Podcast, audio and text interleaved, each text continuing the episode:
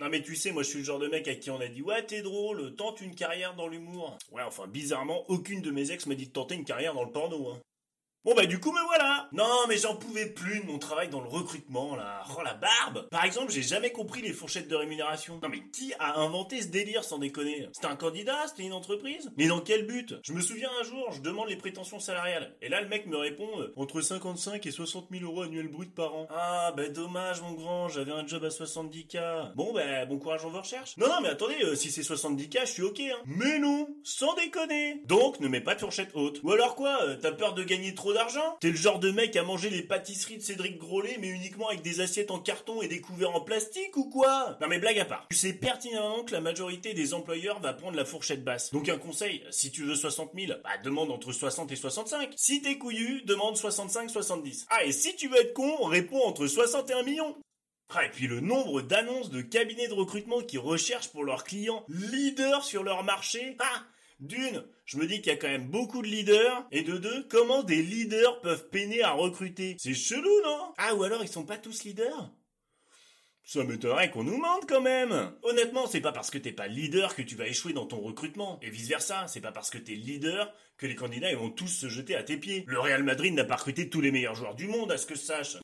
Non mais vas-y, les process de recrutement ils m'ont buté aussi. Dans certains cas, tu pouvais avoir genre 7 entretiens, ça durait 2 mois. Un peu comme si tu te tapais 7 dates avant de passer à l'horizontale. Oh la barbe Genre t'en passes 6 et le septième il va te dire Hum, désolé mais nous recherchons des profils ayant pour hobby le baby-foot afin de challenger la compétitivité de chaque collaborateur. Et bim Il discrédite les 6 autres avant lui, car c'est lui qui a le pouvoir. Ah tes candidats tu deviens dingue.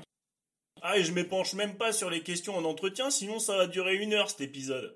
Et puis les recruteurs, là, qui recrutent que des talents. Mais allez, vous cognez vos orteils contre une table basse tous les matins, ouais Comme si je disais que je couchais qu'avec des avions de chasse, moi. Et puis le talent de quoi? De faire des tableaux croisés dynamiques?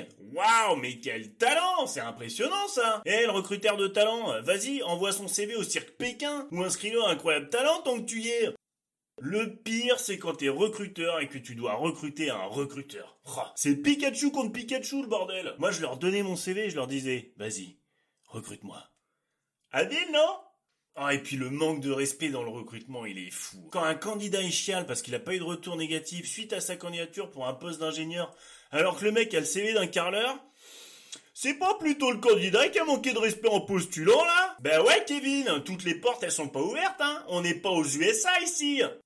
À l'inverse, tu peux avoir le recruteur qui chiale car il s'est fait ghoster par un candidat. Mais pourquoi il me répond plus? Bah peut-être parce que t'as pas été bon à un moment donné, mon grand. Ah, c'est certainement le type de candidat qui a pas apprécié ne pas avoir de retour négatif un jour. Bim Retour de bâton moi, je pense qu'il faut essayer de comprendre le ghosting avant de crier quel connard. Même si vous pouvez crier quel connard et après essayer de comprendre, hein. Mais vu tous les ghostings, y a pas que des connards, c'est pas possible. C'est juste de comprendre pourquoi ils ont fait ce choix d'être un connard à cet instant.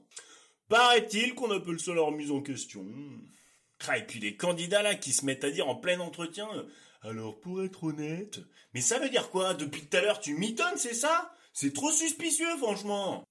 Après, ça me gave quand j'entends les candidats dire Ouais, les boîtes se vendent en entretien, balancer tous les avantages. Toi aussi, tu te vends en entretien. C'est comme pour un date. Tu vas pas dire que tu kiffes les soirées bière pizza foot et que tu te paluches 15 fois par jour. Ah, ah, vous faites pas ça, vous? Oh d'ailleurs, qu'est-ce que c'est malaisant aussi quand tu cherches du taf alors que t'as déjà un taf. C'est comme si t'étais en couple, mais aussi sur Tinder quoi. Le pire c'est quand t'arrives au taf en costard alors que d'habitude t'es plutôt jean basket, tu sais. Et là, tu croises John, ton N plus 1, qui te regarde, limite en bavant tellement t'as jamais été aussi classe. Euh, euh, non, mais euh, j'ai un enterrement cet après-midi là. Ah merde. Ah putain, le cinquième ce mois-ci là? Euh, ouais, ouais, ouais, ouais, euh, pas cool ma vie en ce moment. Ah, t'as intérêt à avoir de la répartie, hein. Bon, sinon, c'est un bon moyen pour faire flipper ton boss et tenter d'avoir une augmentation sans demander. Allez, cadeau pour le bon tuyau